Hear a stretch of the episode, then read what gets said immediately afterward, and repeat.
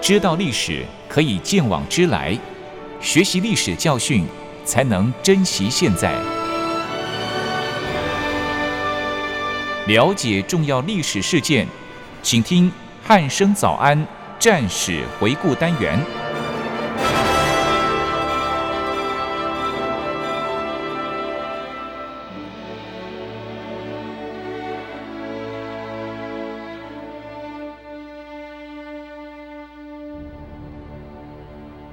各位听众朋友，您好，欢迎收听今天的战史回顾单元，我是易明。今天邀请到国防大学的曾博元老师来到节目当中，老师你好。呃，一鸣好，各位听众大家好。嗯，老师，我们继前面就是有讲到这个刘邦进袭这个三秦的这个部分哦，对还有这个项羽伐齐的这个战争哦。嗯，那紧接着，今天我们要跟各位听众朋友介绍的是有关这个彭城之战。对，那相信老师在前几集的时候也跟就是大家有提过这一场战役，就是没有那么详细的说明，嗯但是在节目的一开始有提是不到是先对只有提到、嗯对？那那在今天节目的一开始，是不是先请老师跟我们稍微说明一下彭城之战的概况呢？好的哈、其实彭城之战是我国历史上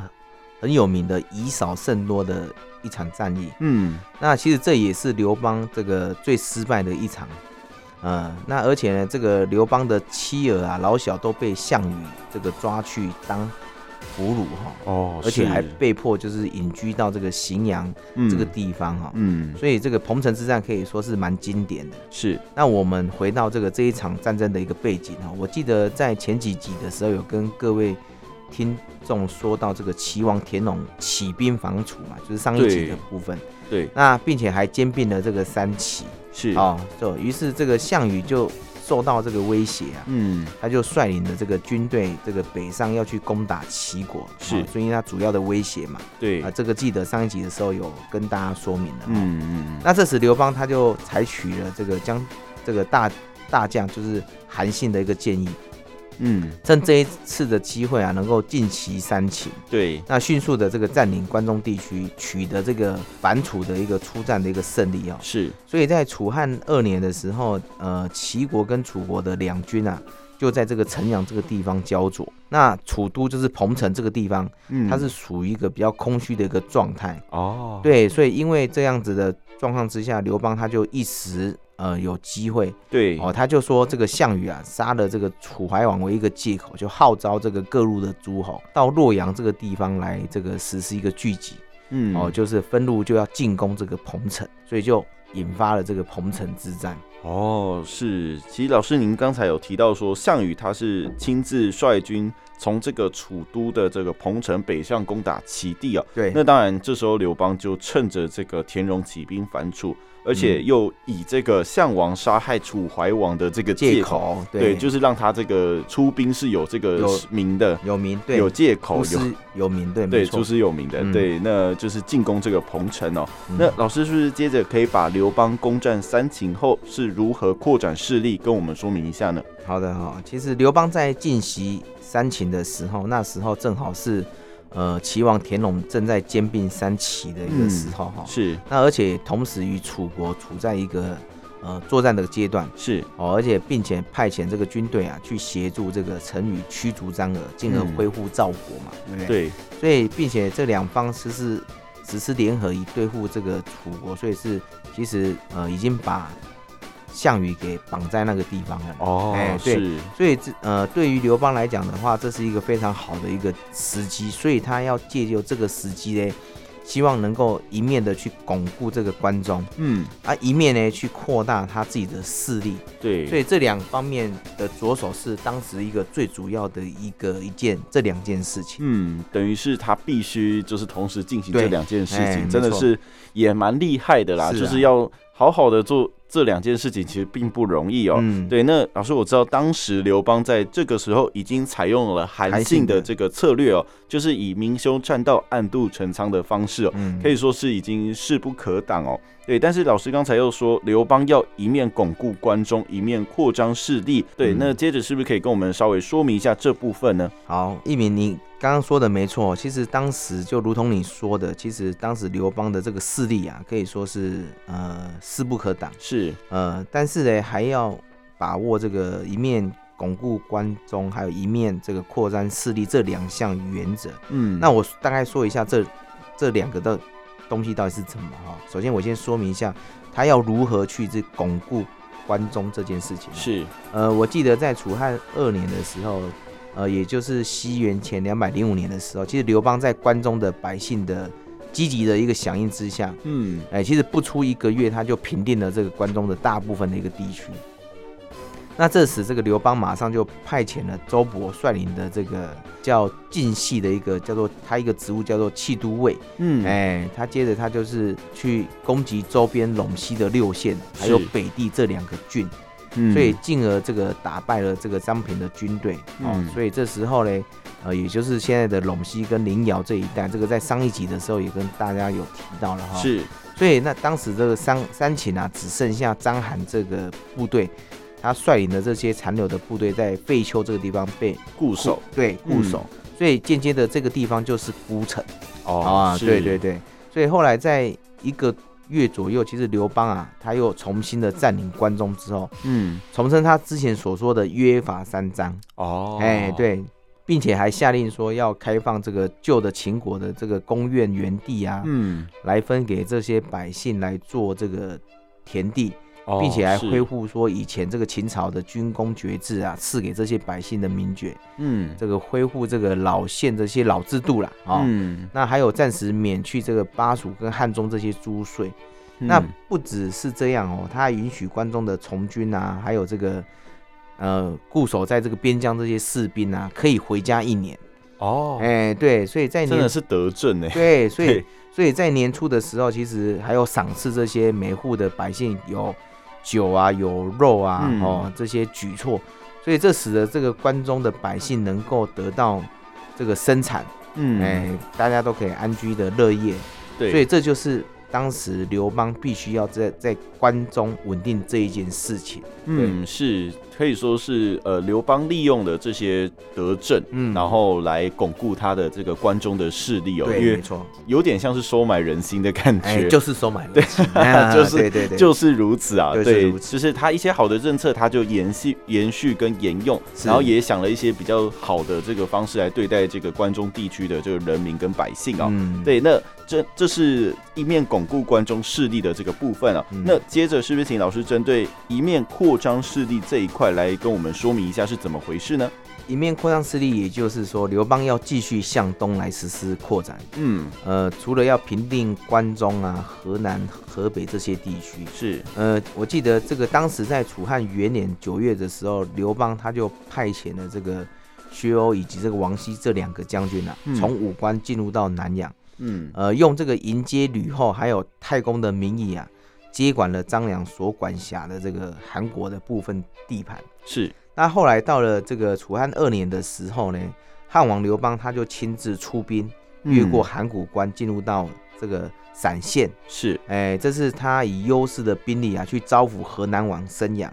嗯，并在这个地方啊设置一个叫做河南郡。嗯，那同时，这个刘邦啊又派遣韩信去攻打韩国，还许诺这个韩信说，假如你把他打下来之后，呃，他就封他为这个韩王。嗯，哎，对，那事实上，其实当时项羽立这个韩王郑昌啊，其实根本就不是他的对手，所以一下就被项韩信给打败了。哦，所以这个时候河南的地区啊，几乎都已经完全的平定。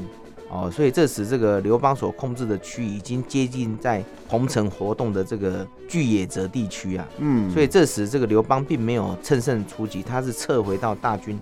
来巩固后方，以消灭这个三秦以前的一些旧部。嗯，那之后，刘邦由于这个河南地区几乎都在他的手上，所以他在楚汉二年的三月，他就在决定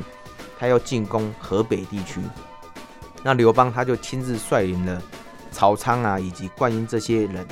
直接进到这个黄河的渡口，嗯，哦，这个临近关渡河啊。那此时是西魏王的魏豹、啊，他听到这件事情之后，他就投降，随后就攻到河内。那当时英王呢，他叫司马昂，他是也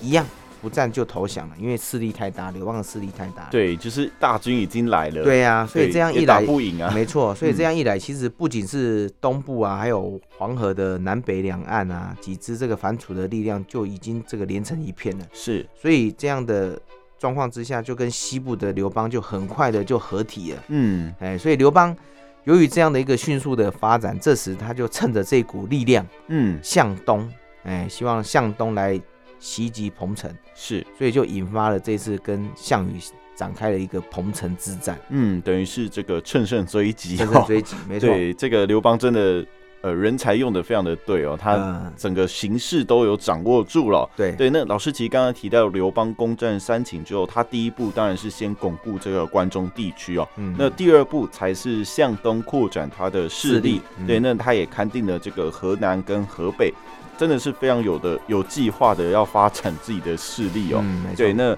他更是准备要袭击项羽的根据地，也就是我彭们城提到的这个彭城。对对，那接着是不是请老师告诉听众朋友这场彭城之战的战场地理形势，跟各位听众朋友了解一下呢？好的哈，其实彭城它今天的名字就叫徐州了。哦，徐哎州、哦，徐州，是徐州，应该大家都有听过哈。对对对对。那彭城它的地处是在江苏省的西北部，嗯，呃，也是华北平原的东南部。它是位于在一个三江、长江的这个三角洲的一个北翼哦，所以它可以说其实这个物产啊，可以说是非常非地常丰丰饶啊饶。对对嗯对，而且它气候非常的适中，对，哎，所以它因为这样的一个因素之后，其实它可以养活大量的人口。嗯，哎、所以彭城它从以前的话，它就是属于这种人口非常的稠密，对，所以它非常的这个适合呃屯兵啊、嗯，农垦啊，是对，所以它以前就是被所有军事家认为这个地方非常的重要，对，非常赞的一个地方，没错一哎定要所以占领，没错，所以为什么项羽当时会舍去这个京城千里的关中，而就决定要在这个地方彭城这个地方这个来做一个定都，嗯，就是在于它有一个战略的一个地位。哦，是，哎，所以彭城它作为一个四战之地啊，这个但是它缺少了一个东西，嗯，就是是一个安全性。哦，哎，它虽然是什么都很好，对，但就是是它安全性不足，对，嗯，应我们应该要从它当时的一个兵要的一个地理环境来看哦。徐州虽然它呈现一个所谓的三围水绕之势，对，但是呢，它周围的山的起伏都比较小，哦，海拔比较低，是算它是一个平比较平坦的地区，对，所以它环绕在这边的地势就可能比较低，嗯，它没有一个依仗。对，哦，没有一个地藏来做一个依靠。是那它在这个旁边这些河流嘞，它的水量啊也比较小，哦而且它有季节性的，嗯，哎、可能在什么夏季的时候，它比较容易干枯。或是枯水期的时候就，对，它有枯水期，嗯对对，所以这个山水对于这个彭城的一个军事防御上其实是有限的。对，起不到太大的作用啦。，对，事实上它是没有跟没办法去跟关中这种形式来做一个相比较。哦，是非常谢谢老师跟我们说明这个彭城的一些相关地理形势哦，可以说是一个虽然物产非常的丰富啊，因为当时嗯就是这个农业社会啦，没错所以没这错个能够种田这件事情非常的重要、哦。没错，没错，对，可惜它就是缺少了这个天然的屏障。对对，虽然说是三面环水，但是这个水有时候会干掉，甚至是没什么太浅了，所以无法阻挡这个军队的入侵哦。是啊，对，那当然我们也提到说，就是当然这是项羽选中彭城定都的一个很重要的原原因因啊、呢，因为它这物产真的太丰富了，嗯因为老师也提到说，它可以养活大部分的人人口。口没对，错那有人口就有这个兵兵力力，嘿对，这是有相关性的哦、是对，那接续是不是请老师跟我们听众朋友说明一下双方的这个作战方略，给我们听众朋友了解一下呢？呃，好的，好，其实呃，我们先聊聊聊这个刘邦这个部分啊。嗯刘邦他是想利用说项羽正在讨伐齐国的时候啊，啊、嗯这样这个彭城这边自然而然就比较薄弱，会比较空哎虚，它是一个良机。嗯哎、再以讨伐项羽说他是杀了这个义帝为名啊，嗯这样就可以统帅这个各路的诸侯、哦以及关中这些的一个。这个兵力哦，是以绝对优势的方式来袭击彭城。嗯逼迫这个项羽啊，这个向前也没有办法，因为他讨伐齐国嘛，向后他也没有办法，这个对没有退路，就这样子给予这个歼灭，哦这就是大概是当时的一个刘邦的部分。对，等于是刘邦利用了这个非常良好的时机哦，对就是没错刚没好错项羽也出城了，嗯然后他的这个就是可能彭城地区就是稍微兵力比较薄弱一些哦，嗯然后也利用了这个当时的一些形势，然后联合各路诸侯来进行这个讨伐哦。对，对，那项羽这边的作战方略是不是再请老师跟我们听众朋友说明一下呢？呃，项羽他是从刚开始的时候就要先破齐国，这我对们之前有讲过哦，最后再来这个回头再攻回彭对城，，那他的主要的一个主力啊，就是晋级田龙。嗯，哎、若是这个彭城被刘邦给击破，他就立即的把这些讨伐的这个精锐的军队，嗯，再用迅雷的方式嘞，这个赶快的由西向东去截断彭城汉军的一个后方的一个补给线。哦，是对，那紧接着再面对彭城汉邦，采用包围的方式，嗯来做截灭。是事实上，其实呃，这个项羽他还也是怕说这个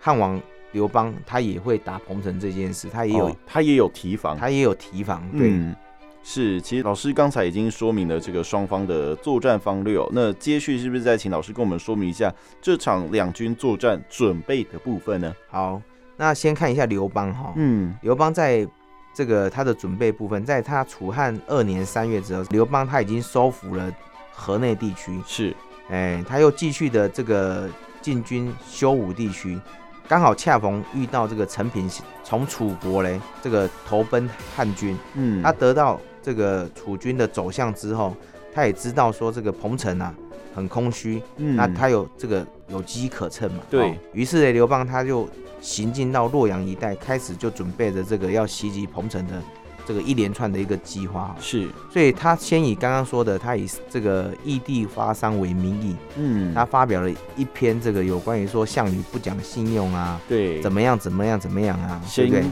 就是诋毁项羽，哎，没错对，哦。同时哎，他就跟各路诸侯来这个集合啊，嗯说他们要他们一起共同去击楚。对，那同时又征调了这个关中的汉军，像陆刚刚说的这几个猛将啊，嗯周勃啊、樊哙啊、夏侯婴这些部队到洛阳这边来做集中。对，那呃，我大概把部署稍微讲一下哈。当时萧何他就是呃留守在这个溧阳，嗯，哦、这个筹划这些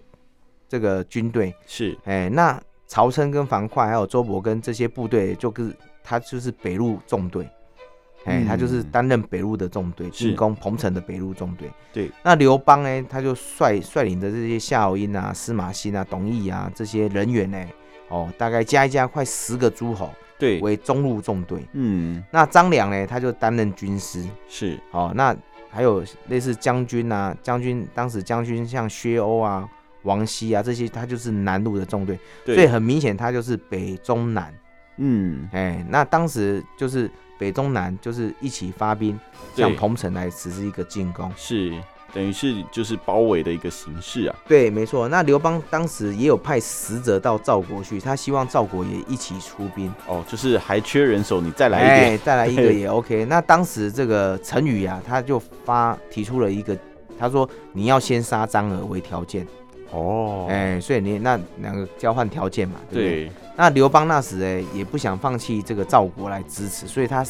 他就找人去杀了一个长得很像张耳的这个人。哎、哦，对，那这时候他就拿给陈宇看啊，对，那陈宇说好吧，那我就出兵啊。是，所以呃，当时这个大军啊，这个进抵到黄，这个已经加一加将近快五十六万人。嗯，我们以现在的兵力的话，大概五十六万人已经可以攻抵这个彭城来晋级。哇，这个数量可以说是非常的庞大、哦对，没。错，对，那刚才老师其实提到那个长得很像张和的人，其实那个人蛮衰哎蛮的，衰的。 对，啊就只是刚好长得比较像，哎，没错，对，然后就被干 掉，然后拿被去干被当做这个 当作谈利条件诱的那个哎利利诱诱，对那其实老师在说明了这个刘邦进袭彭城的这个相关准备跟部署啊，那项羽他这边又是怎么样准备跟规划的呢？呃，项羽彭城的一个守备哈、他从呃他的军事部署来说，他的他是主要的一个战略方针，他是希望说能够依附在军事重镇来进行所谓的呃顽强的反守，达到哦一个是迟滞跟消耗的一个状况。嗯好、因为来争取他这个楚军南下的一个时间，嗯嗯嗯，那最终看看可不可以能不能消灭这个联军来维持嘛。嗯对，那最后，其实项羽的重要的一个防御的战略啊、一定是要要求他的守将能够固守待援。嗯，但事实上，这样又会演变成一个状况，就是变得这些将领他绑手绑脚，对因为你已经跟他讲嘛，你要固固守守待援嘛，所对以他就失去了这个指挥在战场的一个自主权。对，而且项羽霸主，从以前历史上来看，其实他就是一个呃蛮这个军权在握的一个人啊。对你只要不听他的话，他可可能能就会被杀头了。对对对对嗯对对，这就是他的一个状况。那在这样的一个战略的一个支配之下，其实呃，他只能装守将呢，他只能被动性的在这边实施防御，嗯，没有办法实施一个所谓的我们的这个机动防御的一个效果。哦，是。那其实老师刚才介绍了这个彭城之战整个战场地理形势，还有双方的作战方略跟作战准备。对嗯对，可见双方就是彼此都有一些不同的这个策略跟准备哦。嗯对，那接着是不是再请老师介绍这场彭城之战的作战经过呢？事实上，我们把这次哦分为两个部分来说，一个是刘邦晋级到彭城，嗯，再来就是项羽反击刘邦，还有追击这两个。哦是那我们先说明第一个。那楚汉二年的时候，当时刘邦大军就是往彭城这边来晋级，对那区分为三个嘛，哈、对，北中南对对对，嗯那我先讲南的部分哈、是他先击破这个阳夏之后，进占了今日的这个河南太康地区，嗯，那继续向苏北方向来进击，对哎，尽量跟这个中路军来做一个汇合。对，那北路军呢，它则是这个从这个维京渡过黄河，那一步呢进到这个竹沼嗯，啊。那曹参呢就率领大部的军队，看可不可以攻打这个呃，继续击溃这个楚将龙且跟项他，是哎，尽速占领这个定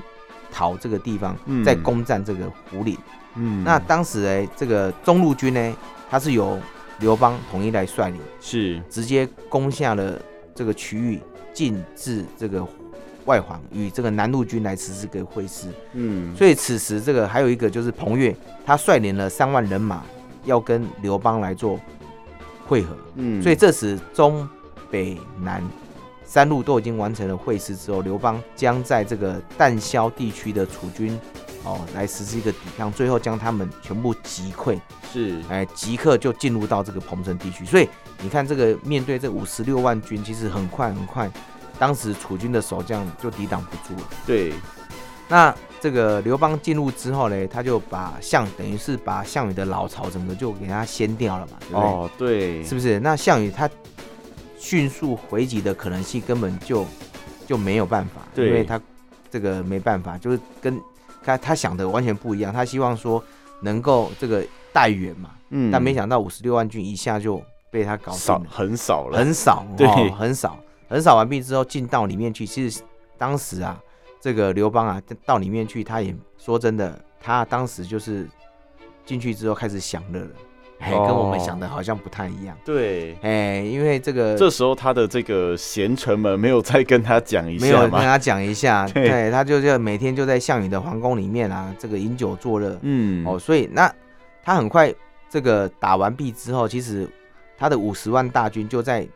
呃附近几个地方来做布防，嗯，他根本是就没有所谓的说他要迎战这个项羽反击的一个部署，嗯，对，所以这样的状况之下，其实就很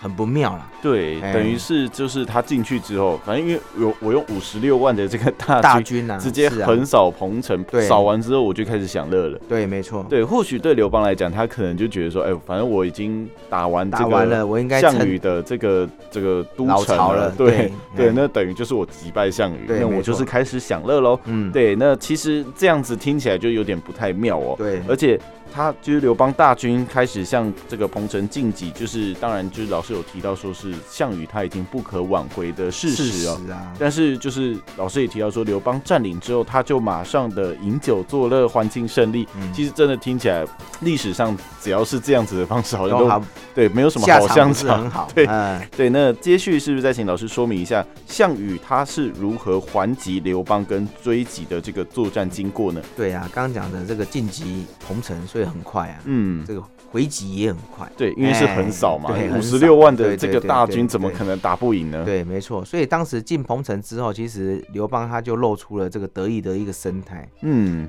呃，他应该是认为说他真的已经打败项羽了。对，那相对项羽，他这边听到说刘邦已经这个进占彭城，其实他也是十分焦急啊，对，所以他当下就将这个攻打齐国战争的指挥权就交给他的部下，哦他就迅速的这个带人就反击彭城这些刘邦的部队。是，所以项羽他则是亲自挑了几个精锐的这个骑兵，大概嗯三万多人，就尽数由汝南向嗯彭城方向来前进。是，呃，项羽则是亲自率领军队啊，哈、这经过了这个鲁地啊，将这个樊哙的军队啊击败在峡丘，是，马上又奔驰到胡岭，完全没有休息哦，嗯，趁着夜黑风高的夜晚，啊再度的这个围困萧绎这个地方，嗯拂晓时候又发起攻击。啊哦，所以这几个时间点其实汉军都出乎意料的突击，对，而且呢，全部都往这个彭城的方向来做逃逸。对，那于是项羽他就紧接又追到这个彭城，嗯要跟这个呃刘邦来展开一个大战。是，那当时的项军呢、这个突然面对这个项羽的突然的还击，根本每个都搓了，对根本就，没有组织啊，也没有这个列阵啊而，且他速度很快，对啊，所以这个时间点其实汉军只能就是一面的就是乱作一团啊。一面哦挨打一面一面挨撤打，退，对，光是彭城近郊就被呃项羽这些军队光斩杀就快十几万那么多人，哇，所以在这个情势之下，汉军只能纷纷向南逃溃。嗯刘邦他就企图要逃到这个吕梁山地区，看看是，可不可以利用这个有利的地势再组织再做抵抗。但嗯是说真的，项羽真的是霸主，太猛了。太快哎猛太猛了，是这个完全没有给这个刘邦一个喘息的一个机会，不断的这个追杀。嗯是那此时这个刘邦啊，也只能够相继的这个往后退。那项羽嘞的军队，他就是一直追，一直追，一直追，嗯哦，一直追到像例如说是这个一直斩杀，所以可以看到一鸣，我们可以看到是项羽真的很猛啊，对，是非常的强大的一个军力哦，哎而且速度真的非常的快哦，因为他是像老师刚刚讲，他等于是马不停蹄的一直前进，一直晋级这对样啊子。。后来这个刘邦的军队还被被迫、哦、跳入到这个睢河，所以你看被斩杀的、被溺亡的，嗯，哦，这个这个这个被淹没的，真的是不计其数。对，那项羽的军队将刘邦啊，还有他的这个残部啊包围，对，哦，包围这个呃，大概可以看得出一个晚上啊，真的是斩杀了刘邦，真的是不少的一个兵力哦。是，所以彭城一战的时候，使刘邦这个他的骑兵啊，可以说这个虽然呢攻得了彭城之后，但是对经过这样一击之后，可以说是非常的一个惨败。对，等于是项羽的这一个反击真的是非常的有效果、哦，就是对直接把这个让刘邦跌了一大跤哦。嗯对，那今天的时间也差不多了，那是不是最后请老师把这个结局跟我们听众朋友说明一下呢？好的，在这个刘邦他当事实上他也要突击、啊，对他，要突围、啊。嗯，其实他在突围的时候呢，虽然他的部队真的是就是跟刚刚所说的一样被打得乱七八糟了，对哦但是他还是要突围，不然的话就他没会有后死续掉啊了嘛，对不 就对？不会有汉朝了。对对对，所以他先到了这个汉沛县，嗯他派人去寻找他的眷属，哦，哎，但是呢，在找的时候，其实全家都已经逃亡，都已经不知道去去哪向了了？对，那刘邦这时向西继续逃嘛，哈、嗯，后来他遇见他的儿子这个孝惠帝，是，哎，刘颖哈、还有他的女儿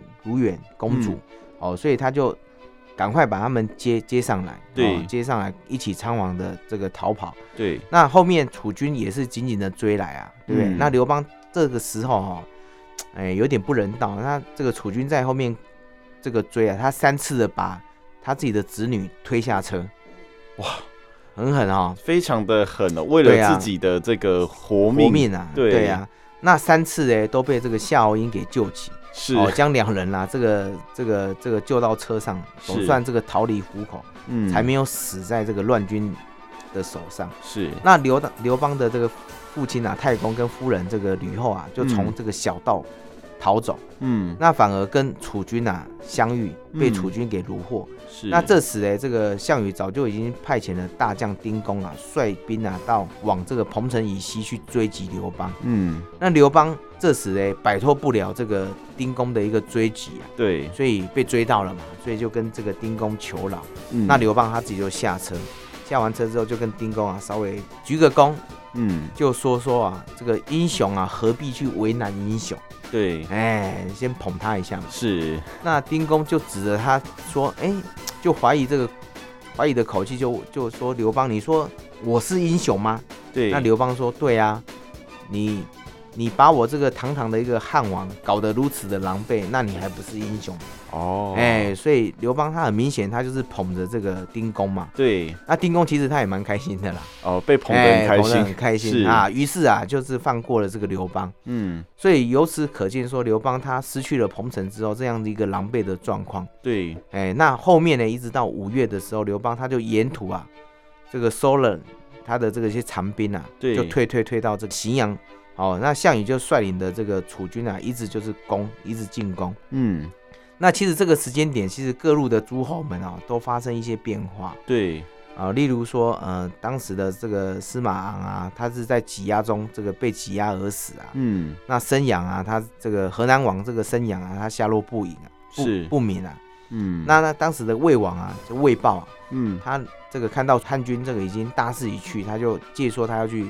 探亲人，就反国了。啊是 哎哎，各种渡理由就跑哎，了，没错。对，而且呢，这个这个渡过黄河之后，他就投叛楚国了。是，哎，他就这个这个投降于楚国了。嗯，哦，所以呃，相对的后面还有像司马欣啊、董翳啊、嗯这几个，都一样，都是相继就是背叛了这个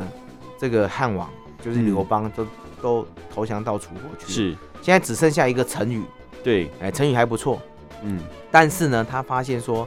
张耳他并没有死，嗯他，并没有被刘邦这个杀死。哦，就是我们前面提哎，到的，我们之前死提的到的是那个死的冤是枉另人，外一个冤枉的人， 对，所以他又借由这样子又跟楚国来做媾和。哦，哎，后来的这个萧何得知到刘邦的军队打败了这个